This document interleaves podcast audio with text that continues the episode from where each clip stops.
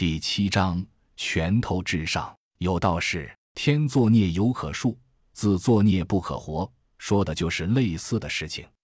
做人做事，只要尽到了道义，至于怎么选择，就是当事人自己的事，别人救不起来，也没有义务去救的。惨叫声渐渐消失，众人搞不清死去的女人和真洛二人的关系，所以只能投来复杂的神情。黑衣女子目光沉静如水。伸出右手道：“刘丽丽。”声音带着温温的女中音，很是好听，和她的长相也是相得益彰。甄笑阳，洛奇，感谢你在关键时刻施以援手。甄笑阳微笑道，两人和刘丽丽分别轻轻握了一下手。握完手，刘丽丽浅笑了一下，捋了捋耳旁的头发，轻轻说道：“浩劫来临，人们十不存一。”幸存者没有再袖手旁观的道理。刚才那个女孩，显然对一条人命的消失还是有疑问，对二人的人品还是存有疑虑的。甄笑阳淡淡的讲了这两天的境遇，旁边逐渐围的大半圈人，在听完讲述之后，都觉得甄洛二人已经尽了道义，表示那女的死的不冤枉。刘丽丽身边的男子也如释重负的点了点头。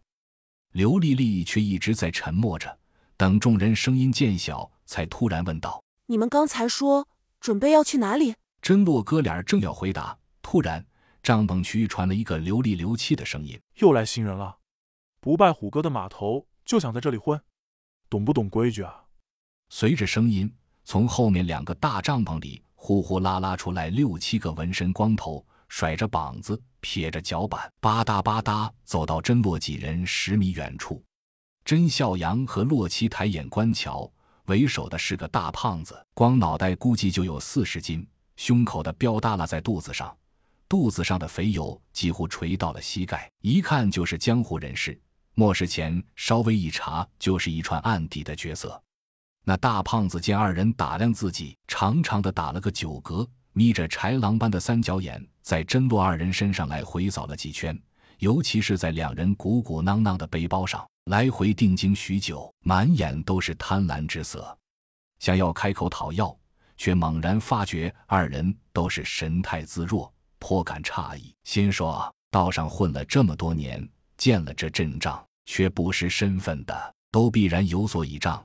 现在不知两人什么来头，最好先问问清楚再下手。别踢到了铁板。